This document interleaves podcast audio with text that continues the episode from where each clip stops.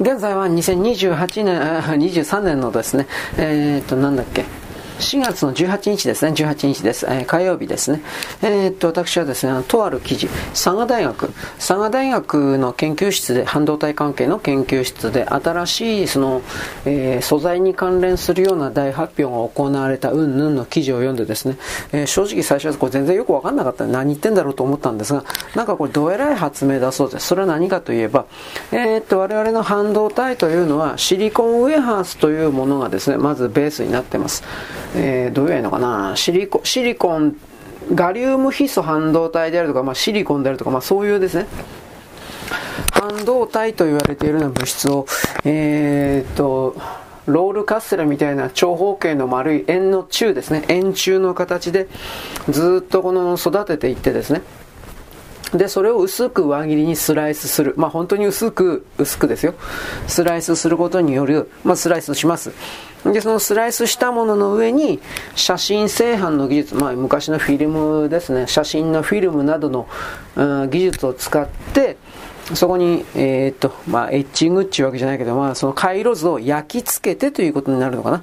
回路図を焼き付けて、で、焼き付けた回路をベースとして、いわゆる、うん、液化処理。酸だとかアルカリだとか、まあ私よくわからんのだけど、そういう焼き付けた写真の回路図に従って、えー、半導体のですね、線が、そのガリウムヒ素のウエハースと言われている丸い円盤の上にですね、たくさん印刷されという表現ですね。印刷されて。で、その印刷がいわゆる凸凹の、まあ、立体物になってるわけですが、それがそのまま半導体の回路になっているっていう、そういうイメージをまず持っていただきたいんですが、それが今まではいわゆるシリシリコンというものを使ってました。まあ、純粋シリコンではないけどね。で、純粋シリコン、シリコンウェハーズ。さっき言ったガリウムヒ素半導体となんか言われるような形における、まあ、その配合比率とか僕は全然知らないけれども、電気を通したり通さなかったりする。まあだから半分導体という意味で半導体なんですが、その半導体と言われているもののベースで、シリコンをベースとした、あ回路。これが今までの現行のですね、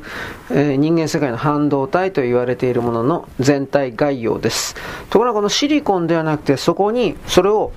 ダイヤモンドを使うという、ダイヤモンドってってあの工業用ダイヤモンドですから天然とは全く違います。まあ、素材は、組成は一緒なんだけど、工業用ダイヤモンドは、まあ、簡単にというか安く作ることのできるものです。で、その工業用ダイヤモンドを半導体代わり、まあ、なんか混じって、混ぜてるそうですよ。純粋な炭素の結晶体としてのダイヤモンドではなくて、何を混ぜてるかは知らんけれども、何かを混ぜて、で、半分電気通したり通さなかったりという半導体にしたダイヤです。まあダイヤって炭素だからね、炭素をよくよく考えたら電気通すよね。うん。あの、あなたも鉛筆の芯に、えー、豆電球の、えー、線を繋いだことあると思うんですが、電気つくでしょ？ああいうもんで炭素は基本的に電気通すはずなんですが、ダイヤ、でも、準決勝のダイヤにね、電極当てて本当に豆電球つくかどうかって僕は知らないんですけれども、あの、とりあえずその、ダイヤをベースとしたこの半導体、まあ、研究開発にまず成功したということで、まずこれは世界で最初だそうです。米国もドイツも、まあ、いろんな国もこのダイヤをベースとした半導体の研究開発やってたんですが、実現はしてません。ただ、米国だとかは実現していてもそれを伏せているかもしれません。あの、軍事機密に関係するだとかいろいろ含めて。まあ、とにかく発表したのは今回佐賀大学であると。で、でも3年後の実用化というか、製品化を目指すということですから、多分、ぶ止まりが高くて量産が可能な全体の商業システムを構築するという意味だと思います。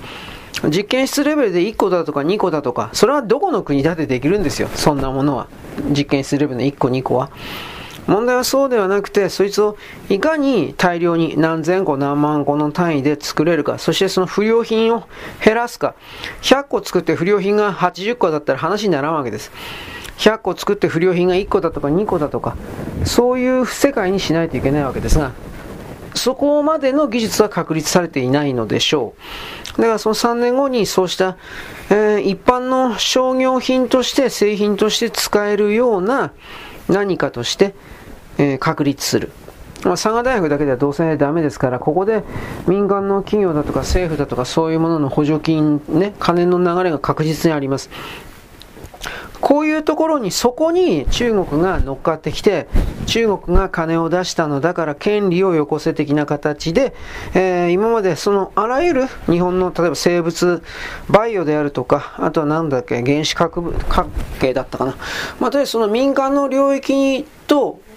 私たちが勝手に決めつけていたそういう研究所に中国があの直接金入れて、まあまあ場合によっては第三者の民間企業をですね、偽装してという形になりますが、金入れて、そして研究成果を全部かっぱらっていく。日本人に研究させて研究成果をかっぱらっていく。彼らの人民解放軍の軍事技術にしてしまうという。大量破壊兵器の。そういうことをですね、その構造を、えー、一生懸命協力してきたのが日本学術会議である。そしてそれらに、えー、協力する極左の科学者たちである。共産主義者、自称リベラル。えっと日本人に対し批判的なことを言い、しかし外人に対しては非常に卑屈におもねっているような犬たち。英語の論文であるとか英語のあの情報発信、日記などを含める。それでは日本人のことを徹底的に馬鹿にして国境を下ろしている。土人扱いしている。残念ながら本当にこんな人いるんですよ。何人か。見たことあるけど。なんじゃお前はと思ったけど。全部がではないですけどね。いるんですよ。少数ではありますが。だから、そういう人たち、まあ、ななんか心にどんなコンプレックス抱えてるのかなとも思ったけど、そういう人たちがですね、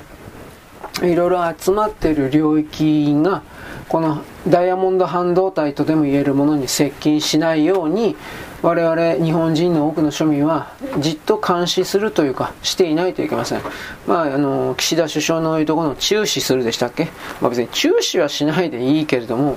監視、ずなんかそういう変な奴らが近づいてくるということに関しては、基本的にはほら、公の書類か何かで、あのいろいろそういうものを出さないといけないから、まあ、出さんでええ場合もあるそうですが、そういうのをですね、逐一見つけて中国が、韓国が接近しているということに関して、ネットの上で警鐘を鳴らすということを民間の我々がしなければいけないのだろうなと思います。なぜならばそれをしなければ彼ら本当にすぐかっぱらうから、で、今度日本がですね、そんな風な形でかっぱらわれ続けたら、日本の国家として存続できません。日本は技術立国だったのに、はっきりは中華に何もかんも盗まれて、そして今の低たらくの我々、日本があるわけです。ここから抜けない限りには、あのー、ていうかな、本当に復活というか、人間らしい日本人を取り戻すことはできません。それを踏まえてですね、今回のその私、佐賀大学の記事を、まあ僕は希望的な形で読みました、見ました。でもですね、あの、これを、また左側の人たちは多分変に揶揄するんだろうなといろいろ思ったり。まあでも左側の人ってこういう技術情報のこと大体わからんから、調べもしないしね。だから、トンチンカンなこと最初はよく言ってたりしたけど、今はもう黙ってるケースが多いから、そこまで考えなくてもいいのかなと思ったりは一応します。で、ついで左行ったから、サンデージャポンだったっけ？サンデージャパンジャポン。なんかこの番組の中でこの間の岸田首相を襲った木村隆二？この人があの持ってたお手製爆弾みたいなものの具体的な作り方みたいなのをなんか番組の中でいっぱい紹介していたっていうのがうん僕はあのねツイッターでなんか画像的なテレビ番組だけでこういう風な原料でこんな風にやりゃこんな爆弾が好きでどうのこうのという風な詳細にやってたっちゅうんでしょ？これわざとやってんのかなと思って。だってそんなの真似るに決まってんじゃん。簡単に。で、真似てほしいわけでしょ？僕は左側の人っていうのは、自分が思う勝手な理想社会というものを、しかし自分自身が手を汚すことは絶対にせず、誰かにさせるという、本当に汚い、薄汚い卑怯な奴らだから、そのための誰かのために情報を提供してんだなということを考えたときに、こういう人たちっていうのは本当になんとか撲滅できないもんかなと、これを思います。そういう国民には知る権利はあるかもしれないけど、テロリストは国民じゃないんですよ。で、テロリストにあの、情報を与える、利益を与えるような情報の発信をするというのは、これはテロリストの仲間と見られても仕方がないんで、テロリストに人権がないってどういうことかあなたはご存知ですかってその場で撃ち殺していいんですよ。戦時下においてはだけど。いや、平時でもいいのかもしれないけどね。平時なんかでも、テロリストなんか人質取ったりなんかしたらその場でスワットサットみたいなものが入っていってすぐ撃ち殺すでしょそのちょろいことしないでしょ？手を挙げろ動くなみたいなしないでしょ？見つけ次第殺してるでしょ？人権ないからですよ。だからそれと同じことをこの自称リベラルの人はずっとやってるんだけどこれおかしいと思わないといけないですよ。僕は間違いなくこれおかしいと思うから。まあいいです。ということなのでね。あのー、あんまり何でも暗く考えてもいけないしあのガリウムヒ素半導体のウェハースという、まあ、さっき言ったロールカッセルの長い、えー、円柱みたいなやつ。ガリウムヒ素半導体のウェハースっていうものを最初に商業化にこぎつけたものも確か日本なんでそこから考えるとこの今度ダイヤモンド半導体って今のところ用途限られてるみたいです。うんまあパワー半導体と言われてるものが中心になるとは言われておりますがまあ、メモリだとかそういうことを含めるあらゆるところでこれからあのこうした素材の素材そのものの根本的チェンジが起きるとすれば今まではそのシリコンウェハースという土壌における競争だったものがダイヤモンドウェハースと言われているものの土壌に一気に変わった時に最初に洗弁をつけており量産化にきちんと成功していたと仮に決めるんだったら日本が別に再び日本の時代になるとかそのことまでは言わないけれどもでも今よりははるかに一歩二歩三歩ぐらい前に出ることが可能なんじゃないかなという前向きなことを僕は言います。この世界は暗い、後ろ向きなことばっかり言って思わせて人々のやる気をなくさせるような言葉があまりにも多く飛び交っているけれどもそうしたものにはこうした事実、科学技術の発展だとか現場の人々の真剣な思いをベースにしたような報道を見つけてくることによって、それを打ち消さなくてはいけません。立ち向かわなくてはいけません。人々のやる気、息をなくさせるような全ての領域、これ、これがだから左が多いんだけど、これ、それはね、あなたの、私の存在を最初から滅亡に導くような罠であり、なんだろうね。そういうシステムなんだったらそうシステムなんでしょうけどでもこれに気づいて破壊しなければ僕たちには未来が明るい未来という言い方をするけどないんじゃないかな。そして僕たちは日本人は我々私あなた日本語で読み書き思考する我々は人類世界に明るい何か的なものを引っ張り寄せることによって次の段階に自分及び全てを全体を進めていく。移動、座標を移動させる。ということの目的のために今ここにあるのだろうなと。僕はこれを勝手に思ってるわけです。はい。よろしく。ごきげんよう。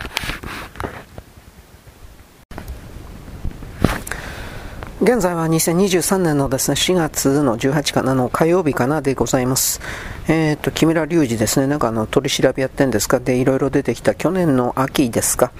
秋に自民党の参議院でいいのかしら。あの、それの候補にですね、公募、まあ出たいというふうなことを言いに行ったんこなこの辺の情報本とかなと思うけど、まあ、とりあえず出たいということを言いに行ったら断られた。断られたんでムカついたから岸田首相をですね今回あの襲ったんだそうです。これ本当かな？どっからどこまで本当かわからないよね。情報的に。そういうふうに思ってもらうために、えー、全体をですね構築している十分にあり得ることですわからんわただもしこのなんていうかな情報が本当だとすれば単純にその思い込みの激しい気違いなんじゃないかいやまあそういうことは使わざるを得ないだろう。だってお前ね、なんでそんなことで人殺そうと、殺そうとすんの？と僕は思うけどね。ほんで、あのー、なんだったかな。ちょっと待ってね。国会議員というのは、なんか統一教会の力を借りて、えー、特定の人間だけがずっと、うん、当選し続けて、で、国民にその利益を還元しないと。まあ、そんなこと言われてもな。まあまあ、だから許せない。で、それを、うん、打破するために、私、木村が、選挙に出て、これを訴えるというか、なんか、どうもそういうことを言ったらしいですね。それはお前、それはダメだって言われるんじゃないか、それどう考えたって。何かの後ろ盾的なものがあるだとか、強い推薦人というか、この人を、この人でなければダメなんです、みたいな、なんかそんなのあるんだったら、まだ、あのー、なんていうかな、自民党の側もですね、相手にしてくれるかもしれませんが、まあでも、ポットでのどっかのどこの誰かもわかんねえな、あんちゃんがいきなりやってきて、俺は議員になるよ、とかってやってきて、わかりました誰が相手にするよ。はっきり言うけど。そういうことは分からなかったのかなと思って。もし仮に分からなかったとするんだったら、あのー、世間知らずは間違いないでしょうね。あともう一つは、本当の意味で友達がいなかったんでしょうね。あの、何考えてた木村お前バカじゃねえのかっていう風に言ってくれる友達がいなかったということです。だから、なんか他の周囲の人々のインタビューによればですね、えー、っと、おとなしい人ですよ。あ、出た、おとなしい人。つまり、おとなしいイコール陰キャですね。陰のキャラクターですね。で、えー、そういう人ですから、いわゆる、えー、陽キャというか、スポーツクラブ的なですね、運動部的な友達がいなくてですね、おい、木村、飯食いに行こうぜ、ラーメン食いに行こうぜ、みたいな、こんな人はいなかったということですよね、きっとね。で、なんか、どうも、その陰キャの友達も、暗い友達もいなかったんじゃないかな。よくわかんないけど。お家でネットとか見てカチカチやりながらね、まずカチカチやここの許せない社会のためにとかなんかそういう熱い人かもしれないですね。迷惑な熱い人ですね。怖い人ですね。かもしれないですね。僕はかもしれないしか言ってません。わからんから。ただ、やっぱその、今回のその爆弾騒ぎで、破片だったかな、そういうものが40メートルまで飛んだ飛んでいたそうです。まあ、だから、うーん、本当なんでしょうね。だからだって、取り押さえた漁師のおっちゃん、後で自分の背中に、まあ、どれぐらいの怪我か僕知らないですよ。だから記事では自分の背中に怪我していたっていうのが載ってましたからね。だから、そこから考えたら、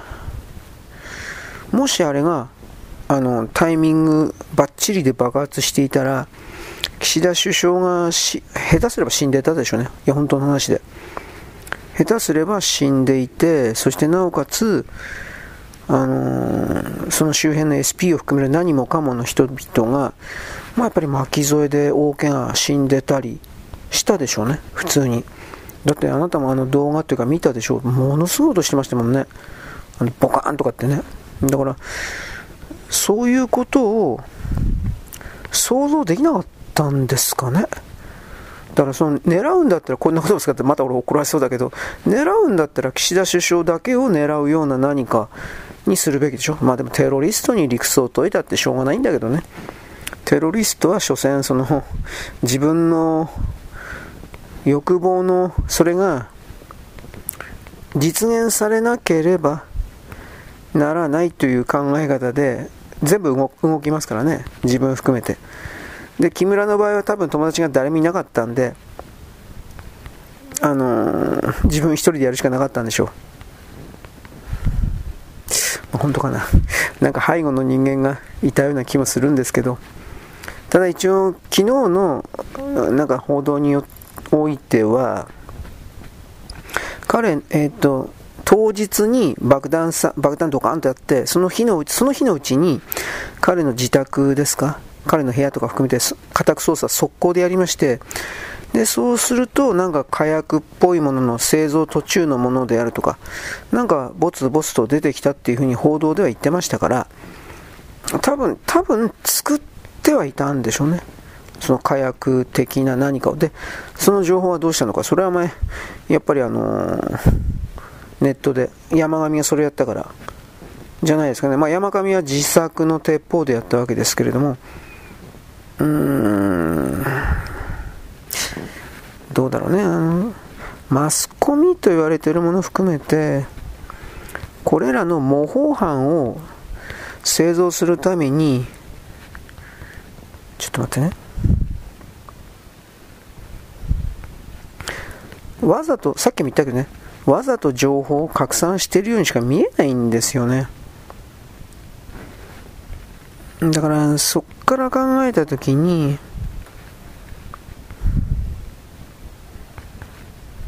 サンデージャポンでいいの？ササンジャポ？よく知らないんですけど、そこで爆弾の作り方を言っていただとか、あとなんか今日なんかツイッターツイッターに回ってましたけど、太田？爆笑問題の太田が、なんかあのー、取り押さえた漁師のおっちゃんは逃げるべきでしたよね。いやいや、そんなこと考えてる余裕ねえだろ。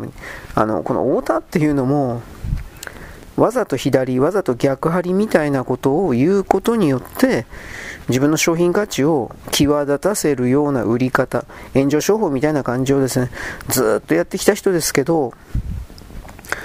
あのおっちゃんがあれだけのことをしてくれたから、あの岸田首相にしろ何にしろ周りの人にしろ助かったんだというその結果の方は全く触れない。本当に卑怯なやつですね。まあ以前から卑怯だとは思ってたけどさ。絶対に安全なポジションで誰かを一方的に叩く。こんな楽ちんなことはないですよ。だからそこから考えた時にもうそのちょっと待ってね。あのー政治系をですねネタにしたような漫才師まあ所詮漫才師ですよね。ようなあの者たちに対する評価というか見方を僕たちは大きく反転する必要があるんじゃないですかね。ちょっと太田さんにしてもとんちんカンだなと思いました。かなりとんちんカンだなと思いました。でまあそれを踏まえてという言い方ですけど僕は緊急の時に思考ではなく脳書きや言葉を脳脳みその中でどうしたこうしたとやるんではなくまず真っ先に肉体が反応して動いたというあのおっちゃんのことを僕はものすごい評価しますけどね。太田はどうでもいいよ。本当にどうでもいいわ。だってこの世界というのはあのやっぱりこの肉体の移動というか肉体のその動きをベースにして基本的に全て本当は形作られてるんですよ。それにもかかわらずそうした部分をあえて気づかせないようにするかのような論陣を張る、まあ、太田みたいな、ね、そういうのは正直どうなんの？とこれを強く思います。人間の世界というのは野蛮から近代において近代で言葉とか文字とかそういうところでいろいろ何もかも構築してきましたけれどそれによっていろんな科学スマホを含めるようないろんなものを生み出すことによって我々の世界ある意味こんなに便利なものにはなったことは認めるんですがそろそろ今度は順番的にという表現を使いますけれども肉体機能をつまり言葉とか思考にはよらない肉体機能をベースにしたような何か表現。それを大きく前に出すというかそれぞれの人々が私を含めてあの再獲得するというかしないといけないんじゃないですかね。なぜならばそうしなければ言葉だけで構築されている世界の中に埋没している私たちの状態というのはやっぱりそのアンバランスだと思います。アンバランスすぎるというか。それを自分自身で気づいて修正することが案外やっぱ求められてんじゃないかなっていう見方を僕はするんですよ。本当のこと言えば。なんともわかんないところでありますけどね。まあ、いずれにしてもですね、これらの偏狭なというか強量な狭い方向性の偏った心の動きというものを自分自身で見つけ出すということをそれぞれの人々がやらなければいつまでたっても自分がなぜそのような行動をしてしまうのかししまったのか的なことに気づけないんじゃないですかね。僕はそれはあの自分なるものの何で言うんですかね敗北という言葉を使いましょうか。うん、だから、それをね、問題として見るか見れないですよ。僕はそういうのは改善するべきもとであろうという見方でいるので、ちょっと待ってね。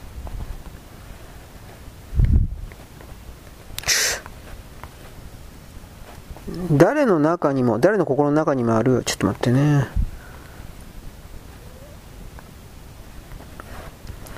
そのような破壊衝動にすぐ結びつくような心の部分を見つけて見つめ直して直すということ、修正するということが、やっぱ、いるんじゃないですかね。そうしないと、僕は情緒干渉に溺れて動くのはダメ。端的もダメ。つまり、あの、溺れるということですけど、まあダメ。あとは、衝動ですね。この場合特に破壊衝動と言われているものに、ただ、えー、乗っ取られて、自分を乗っ取られてしまうというふうな、魔が差したとか都合のいいこといっぱい言ってるけど、でもそのことで例えば人を殺めてしまったり、傷つけ、怪我をさせてしまったり、というのでは、でもそれでも結局誰かが悪いとか、いや、それは誰かが悪いは通じないと思うんだけど、やっぱり、なんだろうね、そういうことを言う人やっぱいるんですよ。自分が悪くない的な。いや、多分、悪いんですよ。そういうことを衝動に、あの、まみれて、溺れて、いろいろやるっていうのは、と僕はまあ思うけどね。ちょっと待ってね。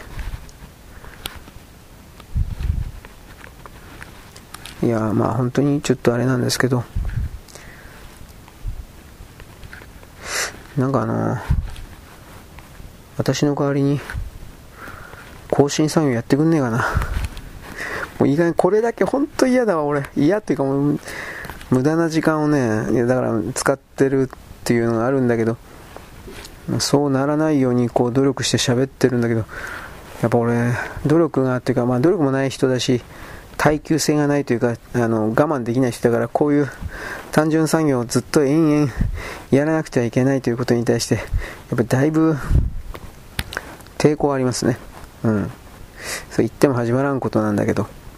はい。まあこのいやこのことばっかり言ってもしょうがないんで。まあとにかくですね。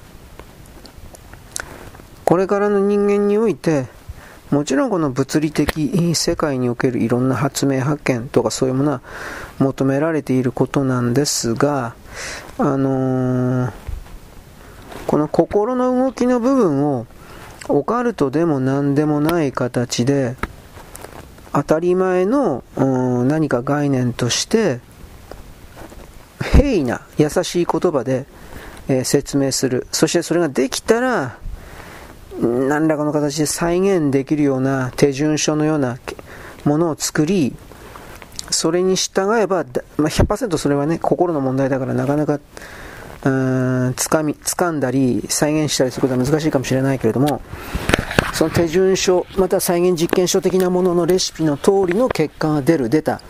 というふうなこと、これが当たり前の認識として、人間世界の領域の中に広がるとでも言った。そういう分野を一つ開拓しないといけないんじゃないかなと思います。なぜならば、そこに数多くの人が意識が向かうことによって、今まで特定の少数の山師たち、僕はこういうことを言いますが、まあ当たり前なんですけど、いろいろなところをですね、キーな、技術の異なる、キーな目で見るのではなくてですね、開拓できるようなチャレンジ領域だというふうに見ることもこれからの人類にとってはですねだいぶ必要なことじゃないかなと僕は個人的に思っております。はいよろしく。ごきげんよう。現在は2023年のですね4月の18日のですね火曜日であります。あのー、あなたのお町町にですね黄砂黄色い砂これの残りがある、うん、いろいろあるんじゃないですかと私言います。なんか僕あのツイッターで見たらですねこの間飛んできました。で日本に、えー、っとまあ、着陸したというか到着ですね。で地面の上に降りたのはいいんですけれどもそこから川とかああいうところまあ雨降ってその後大体雨降った地域多いんですけれどもあの黄砂砂でしょう砂粒に水蒸気が集まって雨になるっていう風なパターンなんですが、まあ、全全国そうなったというわけじゃないけど大体雨になったんです。でその雨によって川に流されて海に戻っていった分はあるけれどやっぱりその地面の上に、つまり土の上とかアスファルトの上だとか、ね、の上に残っているものがありそれがですね、えー、なんだろうたびたびその風吹いたりなんかすることによってですねあのまた巻き上がってということですか。巻き上がってであなたのですね家のお車のフロントガラスなんかが抹茶っ茶に知らずして、ままあ、抹茶っ茶は大げさかな。でもまあ茶色くなっている。そういうことが黄砂でありますと一応言います。だからあの私3日4日前にこの黄砂の全てがとは言わんけれどもまあ、何割かは、何パーセントかは、いわゆるあの核実験場で行われていたような砂が当然混ざっておりまして、で、それが今でも50年前だろう、100年前だろうが、放射性廃棄物における半減期というのは本当に長いので、今でも放射線を出してます。しかしそれ本当に外側カウンター当ててもなるかならないかぐらいの放射線なんですが、えー、体の中にない奥に取り込まれると肺とかね気管支とかね。でなかなか出ていかない。で出ていかない状態でずっと放射線を弱い放射線ではあります。けどずっと出しておりましてその結果どうなるかというと細胞の中のミトコンドリアとかが破壊されちゃうわけです、まあ、正確には放射線がねミトコンドリアとか細胞核を通過するときにそれらのいわゆるの、えーえー、遺伝子な GATC か、えーゲえー、なんだっけ？グアニン。グアニン、アデニン、シトシン、チミンか。GATC のですねこいつをぶっ壊しちゃうみたいですね。でぶっ壊しちゃうことによって遺伝子のエラーが出て普通だったらあのー、細胞というものはその細胞分裂することによって壊れた遺伝子というか壊れた遺伝子の壊れた細胞を排除していくんですが、えー、っと今ワクチンとか打っちゃったりする人がいたのでその部分がだいぶ壊れてしまってつまりエラーのままの細胞が出たりあとは細胞の中にもう1個別の細胞と言われるくらいのミトコンドリアというですねエネルギー発生回路がありますこれはあの中高で中学高校ぐらいで習うと思うけどえー、なんだっけ ADP、ATP 回路でしたね。ATP だったっけ？どっちだったかな？アデノシン三リン酸回路ですよね。僕はいまだによく理解しないけどね、あれ、アデノシン三リン酸回路。なんかリン酸を酸化したり還元したりするのでエネルギー作るんじゃなかったかもうもうもう全然覚えてないですけど、まあ、でそういうところからエネルギーを何に変えてるんですかね。熱だとか何かに変えてるんです熱で熱だけではダメなんだろうね。何のエネルギーなんだろうねあれは。電子。違うな。まあとりあえずまあエネルギーに変えてるわけですがそのミトコンドリアがやられちゃってミトコンドリアやられるとその細胞の死ですからね主に確かミトコンドリアのそのえー、ADP、ATP 回路というのは筋肉の、筋肉の収縮とかにだいぶ関わってんじゃなかったかなと思うんですが、えー、で、ここでなんか思い出すんだけど、何だったっけ？筋肉の繊維の中に来る滑り回路だったかそういうのをなんか習ってるような記憶ある全然覚えてないな。その滑り回路のシステム何だったかな？ね。あの収縮縮んだり伸びたりするのにね。なんかケミカルな物質が引っ張り合ったり離れたりするってなんかそういう性質じゃなかったかなと思うんだけど。すいません。全然、まあ、詳しい人は調べてください。どうでもいいことなのかもしれません。まあ、とりあえずその一連の回路特にこの筋肉の部分が壊されてでここからなんですが心臓というのは筋肉の塊ですね。当たり前なんですが。でその筋肉の塊ある心筋心臓筋が止まっちゃう。壊れちゃう。ことによって止まっちゃう。それによってですねあのー、なんちゅうか心臓麻痺。うん。で、まあ、突然死。だから武漢肺炎以降における突然死というのはこういうのもあるんかなと思って。この辺は僕はいまいち分かってないですね。あのコロナウイルスと言われてるものね。COVID-19 って言われてるものは大体そのえー、血流の阻害もあって血流の阻害はイコール心筋に心臓筋に、えー、酸素を送っているような血管とかあれをね詰まらせちゃったりとかするわけで酸素来なかったらさ筋心臓筋死んじゃうよね。そういう意味で、えー、心臓麻痺になったり。いろいろ複合的には原因は重なってるそうなんですがよろしくないことは間違いがない。うんまあどっちにしたってですね何を言いたいかというとこの黄砂。あのー、なんだろう。砂がいっぱい飛んでいると思わせるようなその状況下で外にはあんまり出ない方がいいんじゃないですかということと、まあ、できるだけ雨の時も行かない方がいいのかな。その黄砂混じりの雨が地上にもう一回降ってくるわけですからそれが体に濡れることによって本当の微粒子の花粉よりもなんか小さいそうですからそのね微粒子が体の中についちゃうとかなんかいろいろあるんでしょうけどね。雨に濡れるな的なことはなんか共通の何か情報として一応下ろされてるんですが僕はその科学者ではないのでどこからどこまでってのはそれは正直ありますで、はい、話変わります。はい、アニメの話。えーと、私昨日だったか一昨日だったかですね、今 YouTube の中でウマ娘のね、新作アニメがシリーズでやるのかな、うん、10本か13本か、あの、YouTube で本当に全部やるのかどうか知らないんですけれども、また1話か2話だけで終わってるのかもしれないけど、僕見てないから知らないんですけど、それで20 25分ぐらいの、あの、ウマ娘の新作アニメが YouTube のパカチューブっていうところでやってます。パカチューブっていうのは、今までもなんか3分アニメとか1分アニメみたいな、そのね、デフォルメされた、えー、キャラクターを使っての、まあ、お笑いというかギャグというかそういうことをやってたチャンネルなんですが、そこで今回初めて本格的に普通のウマ娘をやるっていうか、やってるというか、なんかそうみたいですね。1週間2回ぐらいひょっとしたら更新するのかもしれません。で、そこで、あの、昨日ぐらいに発表、昨日か今日ぐらいに発表されたらしいんですが、ウマ娘の第3期ですね。この間やってたのは、去年やってたのはウマ娘2期に、2期でいいのかな ?2 期、東海帝王のやつですね。東海帝王のやつなんですが、今度は3期の発表がありまして、結局それは、まあ、予想通りというか順当にという言い方なんですが、本当に純粋な続編という感じになってます。それは、えー、っとね、東海帝王たちの次の世代における、何だったかな、北三ブラックだとか、多分そういうことだと思います。僕は、正確にはわからんけれども、予告編10秒ぐらい見てね、うんで、なんか前の、画面がそのまま使い回されてるっていう感じでね、セピア調で。で、その東海帝王の時に小学生ぐらいの設定だった馬娘が、えー、っと、今回大人、高校1年生ぐらいの設定になって馬娘の学校入ってどうのこうのみたいな、そんな感じでしたから、基本的には、純粋に同じ時間線、時間軸の中における物語なんだろうなと思います。まあ、馬好きな人は期待するんじゃないですか。俺もあんまり馬、嫌いじゃないけど、入れ込んでないんでね、馬に関しては。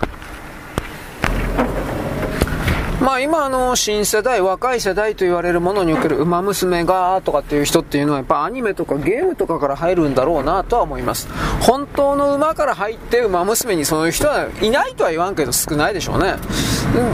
うん、ただあの、あのアニメそのものは馬好きな人にはたまらんぐらいに冷静に正確に一応物語を再現というかしてるそうです。レースの順番であるとか、レース、レースの名前であるとか、で、その時にどのような、えー、エピソードソードがあったのかということを上手に消化してつまりあの、えー、女性女少女キャラクター？わかんないけどそれを当てはめて、えー、物語をきちんと構築している。うん。でもまあやっぱそれは馬が好きな人でレースを追いかけてる人じゃないとわかんないでしょうね。でそんな感じで第3期はいけると思ったんでしょう。ただ僕はその簡単にツイッター見たんですが北三ブラックとかあの辺の時になるともうその花のある馬がいないそうです。花お花さんの花ですね。スター選手というか。でまあ北三ブラックがダメまああとなんか北三ブラックってもう一個ね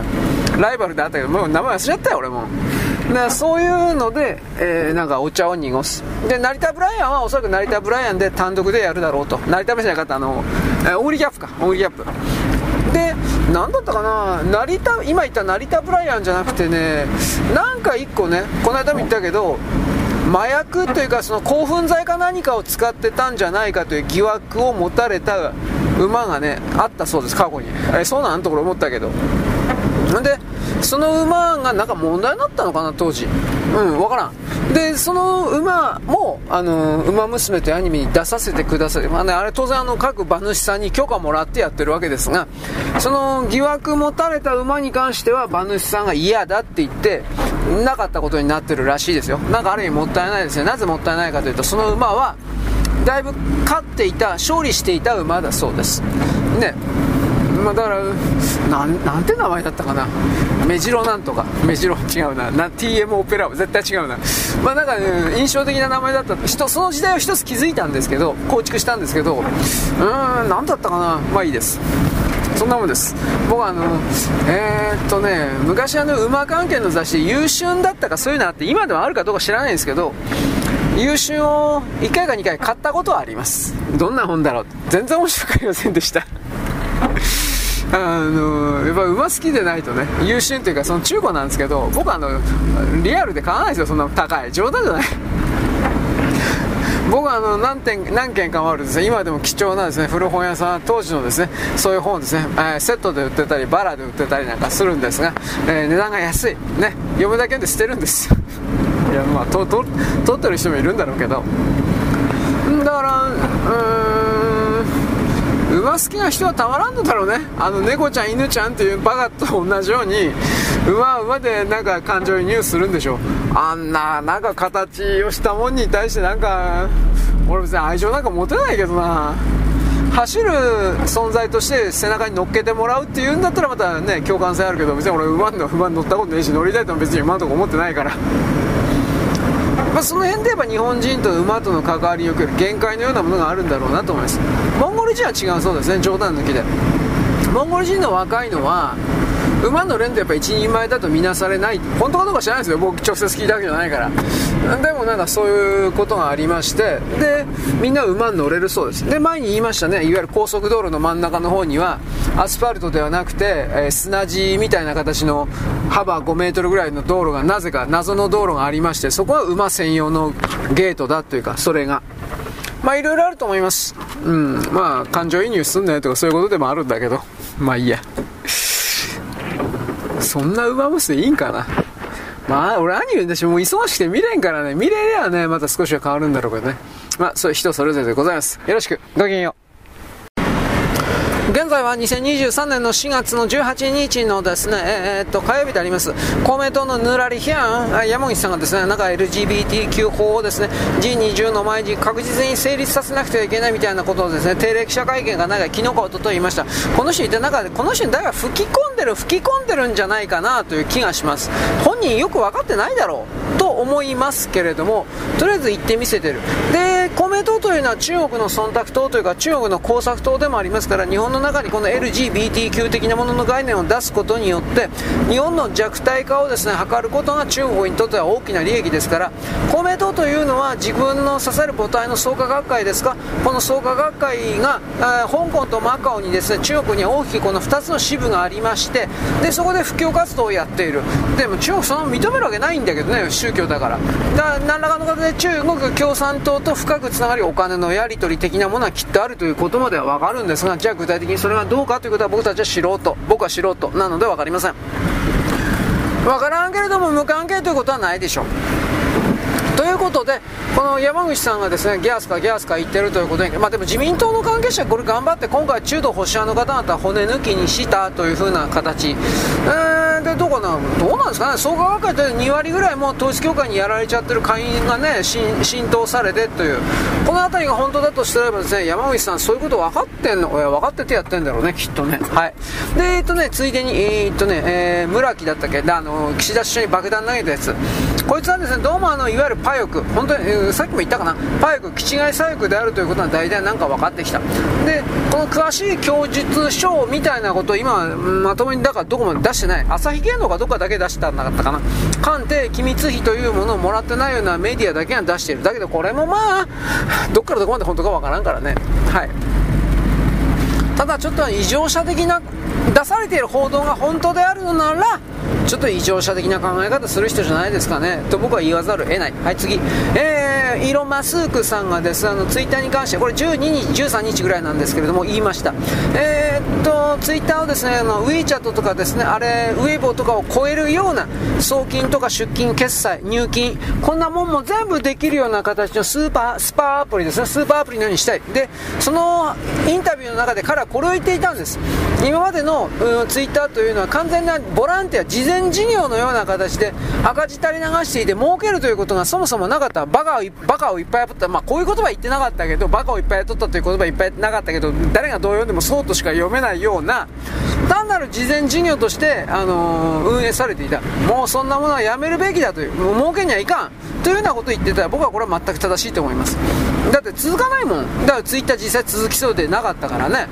だからそういうことを踏まえてですねじゃあツイッター本当に変わるのか。一応名前が X 社というものに統合されたことが一つのポイントというかヒントだそうです。大きく変えるんだってこれから。具体的にどうなるかわからんけどね。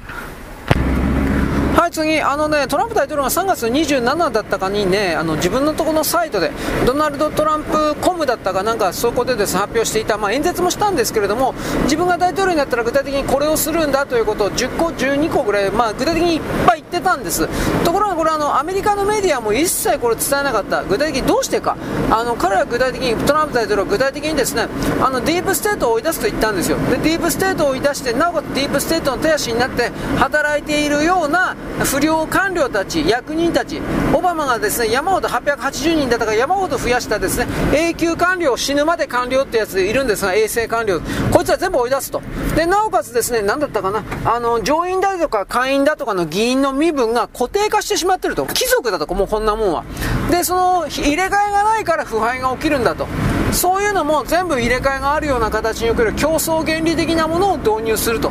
あとはですね、これらの自称バイデン勢力とかディープステートの連中が自分を含めるような、自分にも謀略を仕掛けたけど、アメリカ人国民にも謀略を仕掛け、その上でですね、なんだろ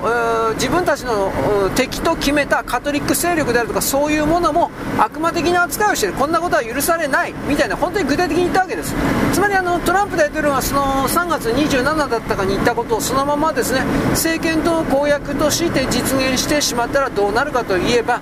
これはあの本当にディープステート的な人たちというのは大大大打撃を受けます。マスコミメディアそしてあのなんていうか大学関係における OB たちというかですね卒業生たちの集合体。と言われているものはですねもうとんでもなくひどい目に遭うんでこれは何が何でもどんなことなんてまず伝えない。そしてなおかつトランプ大統領をですね引きずり下ろす落選させるための徹底的な運動をするということが見えるわけでまあ喧嘩を打ったわけですがまあだからその流れの中で政治ゲーム中感じでトランプ大統領に関するですねあの逮捕と逮捕劇だとかそういうことが仕掛けられてるわけですが、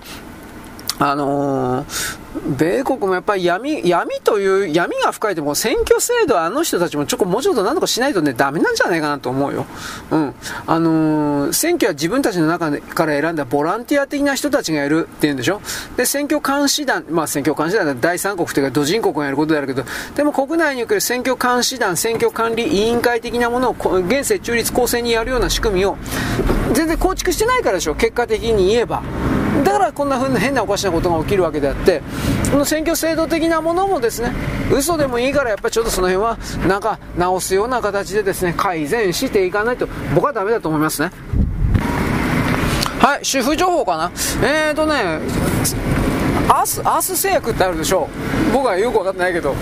アース製薬っていう会社で一時期潰れそうになったんだってだいぶ前だけど昭和の時代ぐらいか。売るもんがなかったという言い方ですけど。でアース製薬が売るもんなかったんだけどその時若手の社員の1人がゴキブリを捕まえるためのですねなんかアイディアがあってですね。でそこからゴキブリホイホイっていうものが生まれたそうですがこれが当たったんでアース製薬というものは大きく会社を持ち直したんだそうです。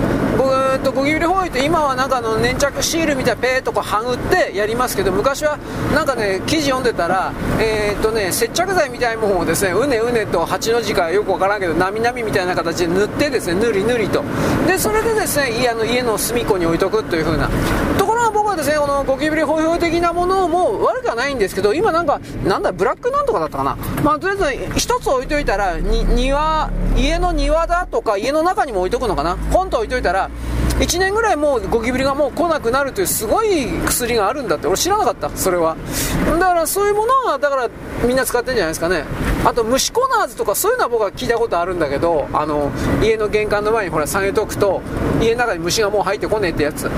だからそういうののゴキブリ版というのがどうやらあってそれがねやっぱまあゴキそれもアース製品出してんアース薬品出してんのかなと思うけどね。悪いことではないですよね。虫嫌いな人は何でも嫌いな人ははっきり言うけど俺、あ、虫は好きでも嫌いでもないけどもうざいなと思うことはあります。あと蚊は嫌いです。かゆいから。単純に。ハエはもっとうるさいけど。まあ、お役立ち情報かどうか、お役立ちでもなんでもないかな。まあ、そういうわけで、でもですね、人間とはその害虫との戦いでもありました。こいつらがやっぱりばい菌を運んでくるという現実がありまして、あの、清潔にしていてもですね、なかなかその、こいつら入り込んでくる。で、そのゴキブリを狙ってですね、なんとか、なんか軍曹という名前の巨大な雲がいるそうですけど、写真だけ見たことあるけど、名前忘れちゃったけど、ものすごい足長いのね、30センチくらいある雲、本当あんな雲いるんかと思ったけど、そういうのも来なくなる。それいいことか悪いことか分かりませんが、はい、よろしく。ごきげんよう。現在は2023年のですね、4月の19ですね、19日の水曜日ですね、水曜日です。えー、っと、まずあのー岸田就任に対してのテロがあったんで、テロと言っていいでしょうね。これに関してあの自民党だけなのかどうかはわかんないんですけど、補選に関するような、えー、いわゆる演説とかそういうものは、まず屋内のみでやるようにという通達が出ました。これ多分野党もやるんかな？うん多分、多分野党もやるんじゃないかなと思うんですが、で、屋内でやるということは、入り口を通るときにボディチェックするんですね、ボディチェックを。で、そういうのを一応徹底させるということです。まあ、昨日の今日というわけではないですが、あれだけの大きな事件があった後に、俺も続いてやるぜみたいなやつは多分いねえとは思うけど、でもまあ万が一ということはありますわね。うんで、屋内、うん、まあ、しょうがないんですかね。はい。で、今 G7 外相会談やってます。全然目立ちませんね。林のアホが、まあまあバカが、今俺林嫌いなんだよね、はっきり言うけど。まあとりあえずあの、出てます。で、あの、核兵器に関する協調がとか、ね、核兵器廃絶がとか、できねえできねえ。そういうところで僕は現実主義者でないような人ってはっきり軽蔑するんで、な合わせないかんのか知らんけれども、何言ってんのおめえというふうなことを思うけれども、まあ、核兵器廃絶云々みたいなことにおけるアピール、PR なんか出すらしいですよ。で、一応各、各国と協調してどうのこうの。なんでこの核兵器廃絶、できもしないこと言ってるかというと、中国だけが突出して戦術核兵器の強化、配備の増加、開発の加速、もうとにかく中国はダントツで核兵器に関するようなあらゆる全てを進めてるわけです。だからこれをなんとかしたいと。なんとかしたって言ったってお前中国に対して懸念を表明する。懸念表明してもいいけど口だけで何か変わるからなお前。言うこと聞くわけねえだろお前。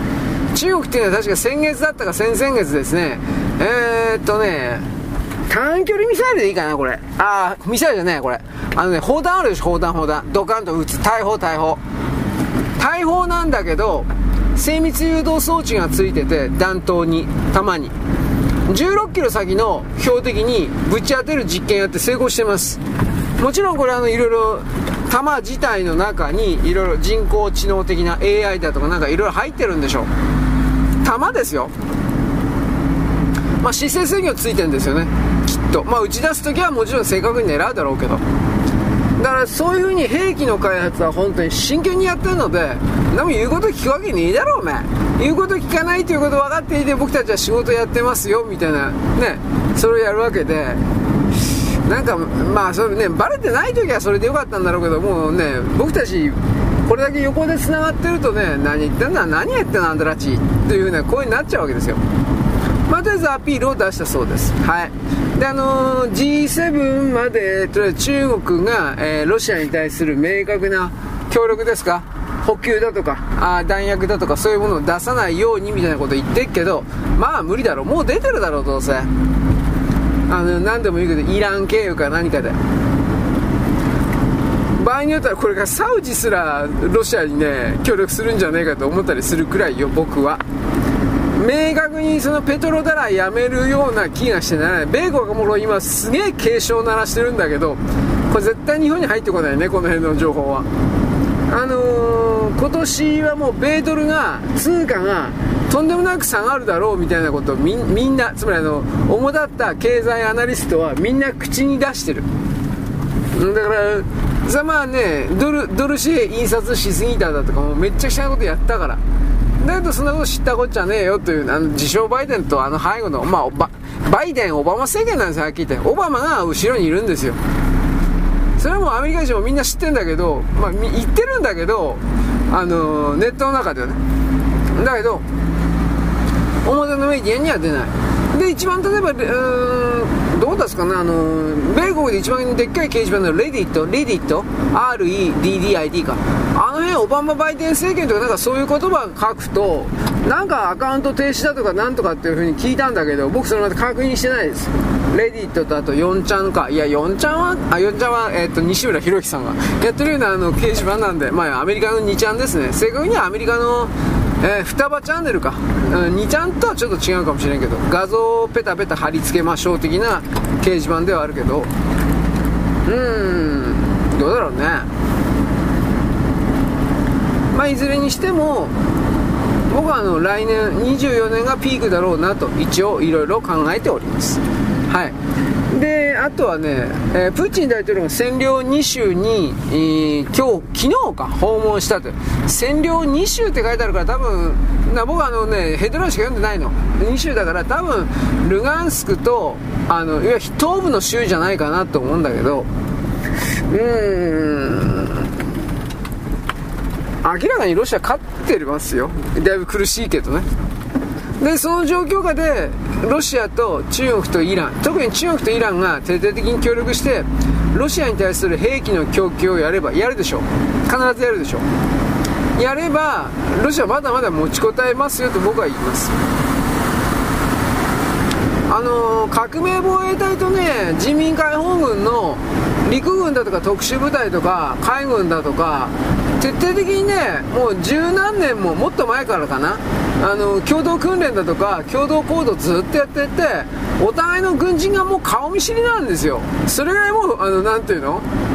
関係深いんですよ。特にあの中国とイランなんて。だから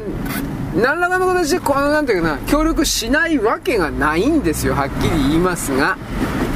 だからそういうことを踏まえて、え、戦争の様子を見てください。あの結局ロシア関連とか中国関連イラン関係とかそういう本当の情報教えないもん日本人に。だからそれらの情報をベースに本当の世界の形国と国との関係とか交友関係とかでイメージすることできないんですよ。情報が全くないからそういうのは。ところが僕の見方からすると明らかに押されてるのは西側だよ現時点。と思うわけです。僕は西側の通貨がいつぶっ壊れるんじゃないかと思ってハラハラしてるけどねだからそれはもうそれ見越してるから中国とかロシアが山とゴールドを買ってるんですよ。気違いみたいにゴールド集めてますよ。中国もロシアも。でその後でその集めているゴールドをベースに、えー、デジタル人民元と紙切れ人民元を裏打ちする、えー、っと打艦紙幣だったね。あの金と交換。例えば400、まあ、もっとかな。4万人民元とか持ってったら金 100g でそう多いか。金 10g と売ってくれだとか交換し必ず交換してくれとかとか。そういうことのためにゴールドを徹底的に集めてるっていう。これはあり得ることです。あの米ドルの価値を追い抜くためにはどうするのか、まあ、一番手っ取り早いのはあの打艦支援にすることです。俯瞰支法で俯瞰支援ではなくて。でもそうすると経済成長的には、えー、ゴールドの保有量に指図されるので制限を受けるのでその全体の経済の発展というものは普通に考えてやっぱ落ちるんですよ。だけど中国は普通そ落ちたっていいと思ってんじゃないかな。中国もイランもロシアも。少なくともこの3カ国は独裁国だし待望生活貧乏をですね国民に押し付けても国民はへっちゃらっちゃうわけじゃないけどまあ従うでしょだからそこから考えた時にねうーんいやでも人民元やるかな人民元できるかな今日ねドルの代わりにと思うよ僕は。だって人民元そのものがドルに裏打ちされているサブ通貨みたいな状況になっててドルの価値を彼らは大きく攻撃してそのさあなんていうか価値を破壊することはできないんですよ。人民元というのは僕の見え方からすると。だそんな中でそんな簡単に米国になり変わるとかうんかっこいいことばかり言ってっけどそれ難しい無理とは言わん。でも相当難しいんじゃないかなと。それを思いますよ僕は。でまあついでに時は香港なんかにおいてですね、えー、なんか今でもおかしなことをやってるそうなんですがまあまあドルペックですね。ああいうので。うーん。まあどうだろうね。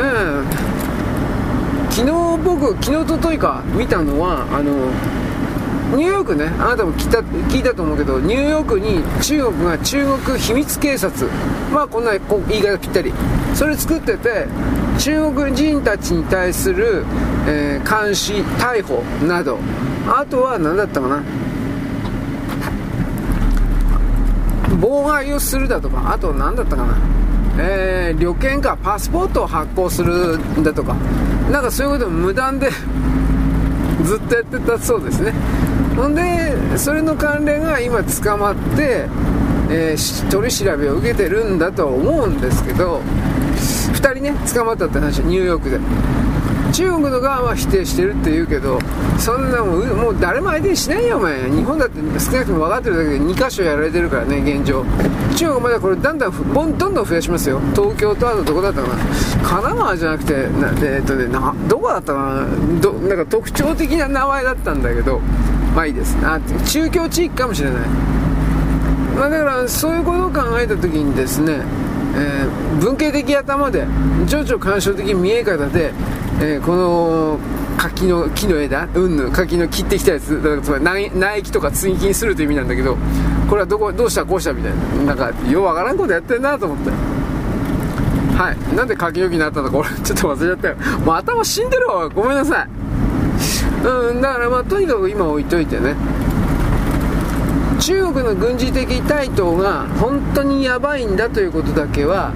あのちらりと覚えておいてください。この部分はガチだわ。あのちょっと前はあの不可視だとかインチキだとかそういうことを出してる人もいたけど多分もう今ここまで来ると中国のその兵器開発云々の兵器の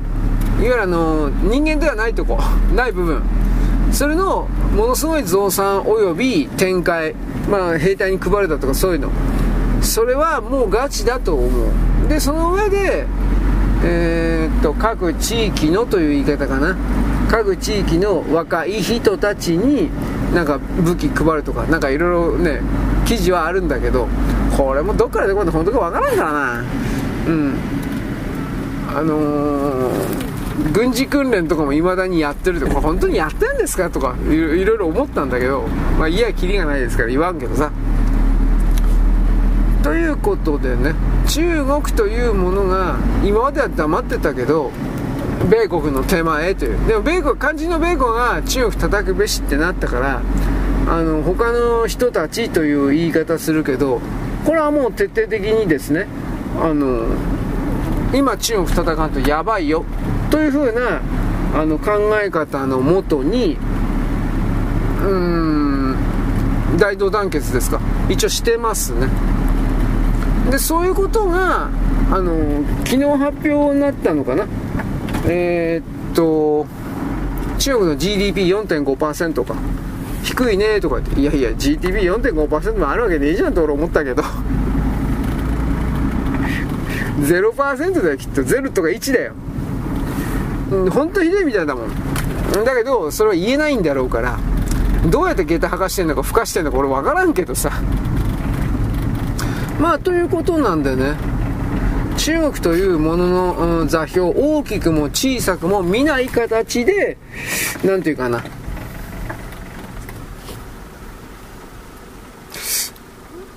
あの国とあの国に書かれた日本のいろいろを見てほしいかなと僕は思うんですよ。